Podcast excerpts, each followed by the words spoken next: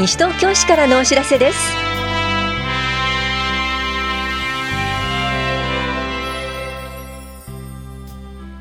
今日は自治会などが所有する街路灯への補助金交付。オランダ連携プロジェクトゲームチェンジャーの活躍を目指してなどについてお知らせします。インタビュールームお話は北原児童館の島崎ひろみさん。テーマはパフォーマンス少々賞です。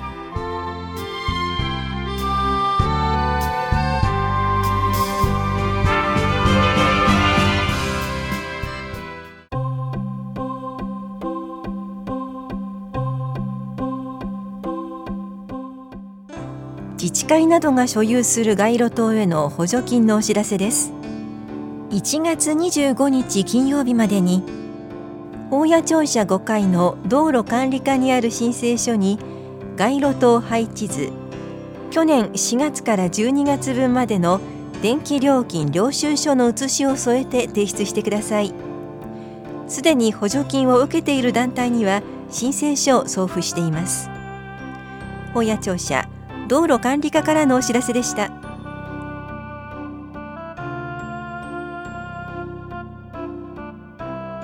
スポーツ活動に携わっている皆さんぜひご参加ください。オランダ連携プロジェクトゲームチェンジャーの活躍を目指してのお知らせです。この催しは2月5日火曜日西原総合教育施設で行われ午後1時半から3時半まではオランダで行われているスポーツ活動コーフボールの体験。4時から6時までは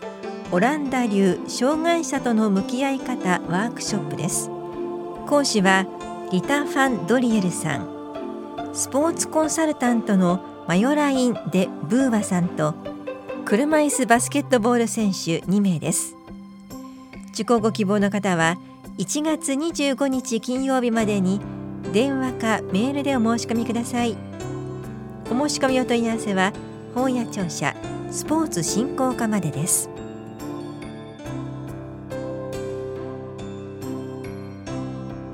障害者サポーター募集のお知らせです。障害のある人が困っている時にちょっとした手助けを行う障害者サポーターについて学びませんか？障害者サポーター養成講座が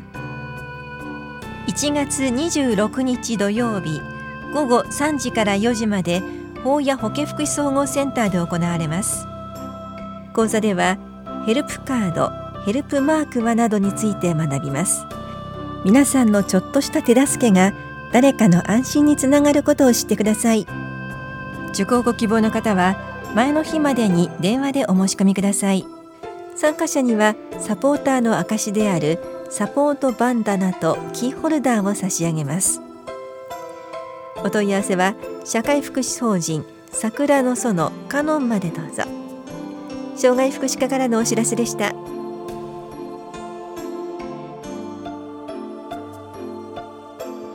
多摩六都科学館より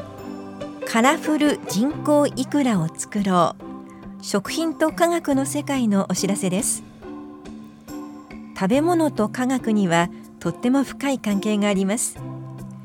見た目そっくりな人工イクラを作ったりレモンを甘く感じさせるミラクルフルーツなどの実験を通して食べ物を科学してみましょう。この講座は国際ソロプチミスト東京西との共催で2月10日日曜日午前10時半から正午まで行われます。受講できるのは小学4年生から6年生までです。講師は学習塾講師の伊藤圭介さんです。なお入館料子ども200円が必要です。受講ご希望の方は1月26日までに多摩六都科学館のホームページからまたははがきでお申し込みください。定員は24人で申し込み多数の場合は抽選となります。お申し込みお問い合わせは多摩六都科学館までです。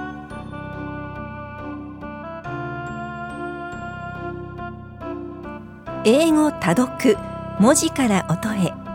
英会話への入り口のお知らせです。簡単な絵本から読み始め実際に声に出して英会話ができるようになるには多読を通して文字を音に変えるための講座です。この講座は英語に興味のある方を対象に2月2日土曜日午後2時から4時まで田無公民館で行われます。親子での参加も可能です。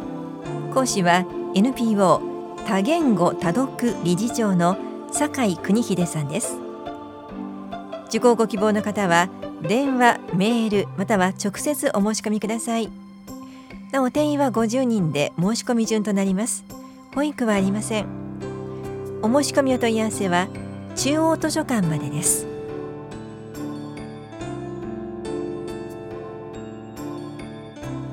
子どもの事故、高齢者の事故を防止しましょう。東京消防庁管内では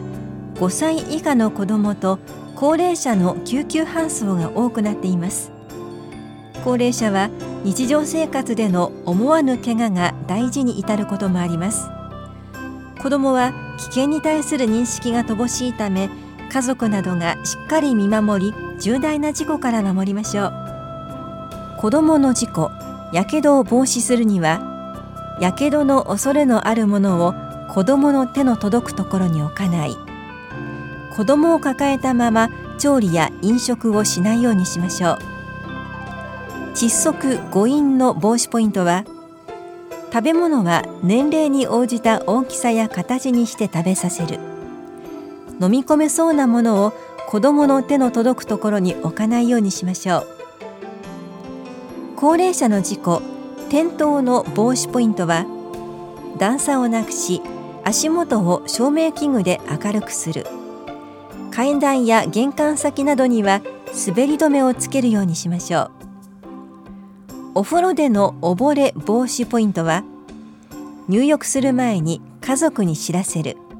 飲酒後は入浴しないようにしましょう。お問い合わせは西東京消防署までどうぞ。危機管理室からのお知らせでした。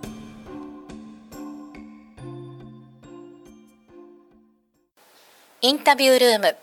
お話は北原児童館館長島崎ひろみさんです。テーマはパフォーマンスショーショーショー。担当は近藤直子です。パフォーマンスショーショーショーということでこの名前非常にユニークですよね。これはどうやって名前が付けられたんですか？えっ、と漢字で書くとですね飛ぶ笑うそして皆様に見せるショーということで、えー、みんなに笑いを届けて、えー、飛躍をしてもらいたい。パフォーマンスをみんなに見てもらいたい、えー、そういう思いが込められていると思います。これは名前を付けられたのはどなたなんですか？いつもそうなんですけどあの高校生がですね主体になっていまして、えー、もう11年もう前になると思うんですけれども第1回の時のですね高校生企画スタッフがこのパフォーマンスショーショーショーのネーミングをつけてくれました。今お話で高校生スタッフが主体となっているということだったんですが具体的にどんなことをしてるんでしょうか？9月の終わりぐらいからですね高校生たち企画スタッフが集まってくれましてどういうパフォーマンスショーショーショーにしようかを考えてくれまして、まあ、出演を募ったり、えー、自分たちでもショートムービーや劇をしたり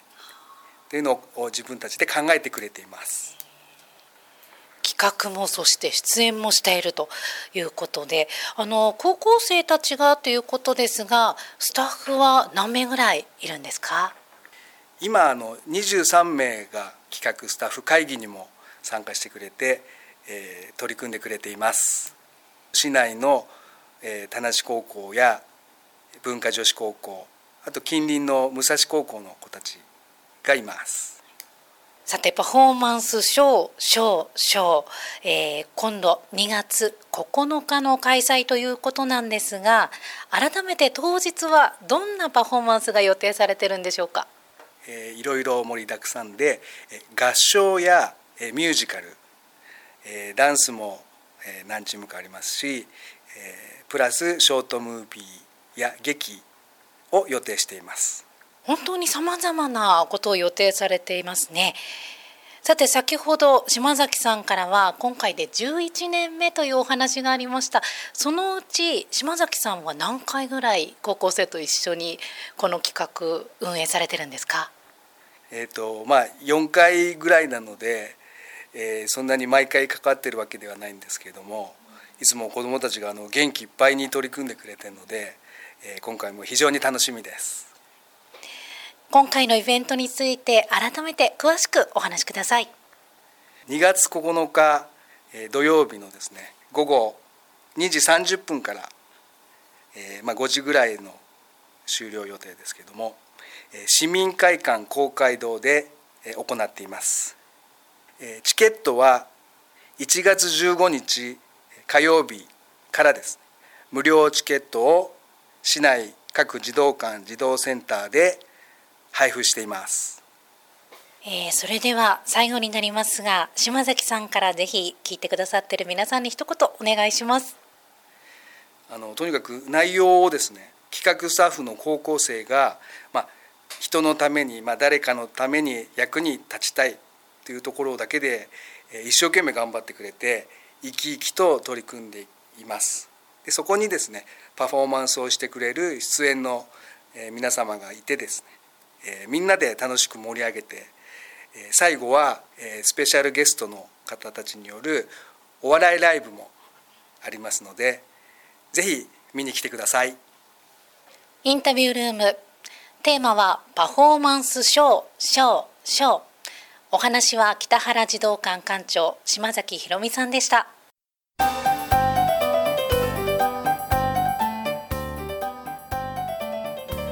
ゴミを出すときは電池などを混入しないでください。プラスチック容器包装類の市指定収集袋に電池類の混入があり処理施設で煙が出たとの報告がありました。排出される際には中身をもう一度確認してから排出をお願いします。なお電池類については有害ゴミになりますので透明の袋で不燃ごみの脇に置いてください。また汚れたプラスチック容器包装類は不燃ごみで出してください。汚れの落ちないプラスチック容器包装類は市指定袋にそのまま入れてしまうと全体に汚れが広がってしまい資源になりません。詳細はゴミ資源物収集カレンダーゴミ分別アプリ市のホームページをご覧ください。ゴミ減量推進課からのお知らせでした。